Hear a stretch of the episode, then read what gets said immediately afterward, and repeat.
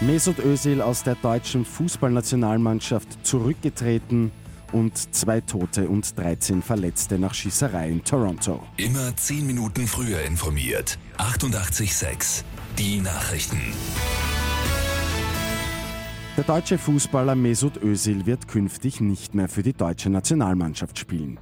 Das hat der Arsenal London Star am Abend auf Twitter bekannt gegeben. In dem Statement wirft Mesut Özil dem Deutschen Fußballbund und dessen Präsidenten Rassismus und Respektlosigkeit vor. Dem vorausgegangen ist ein Foto des Deutschen mit türkischen Wurzeln mit dem türkischen Präsidenten Erdogan vor der Weltmeisterschaft. In der kanadischen Großstadt Toronto ist es vor einigen Stunden auf einer belebten Straße im Stadtviertel Greektown zu einer Schießerei gekommen. Es soll mindestens 13 Verletzte geben, darunter auch ein junges Mädchen.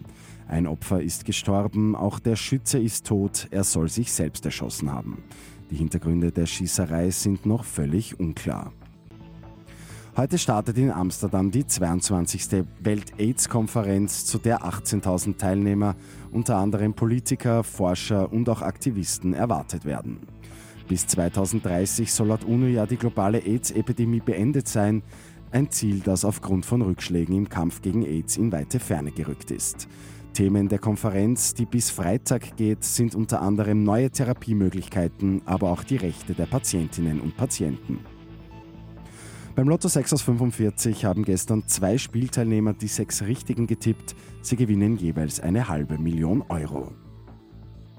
Und in Bad Tatzmannsdorf im Burgenland hat sich ein Kater in einem Motorraum eines Pkw versteckt und ist einige Kilometer mitgereist. Die gute Nachricht zum Schluss. Nachdem der Fahrer Geräusche aus dem Motorraum wahrgenommen hat, hat er angehalten.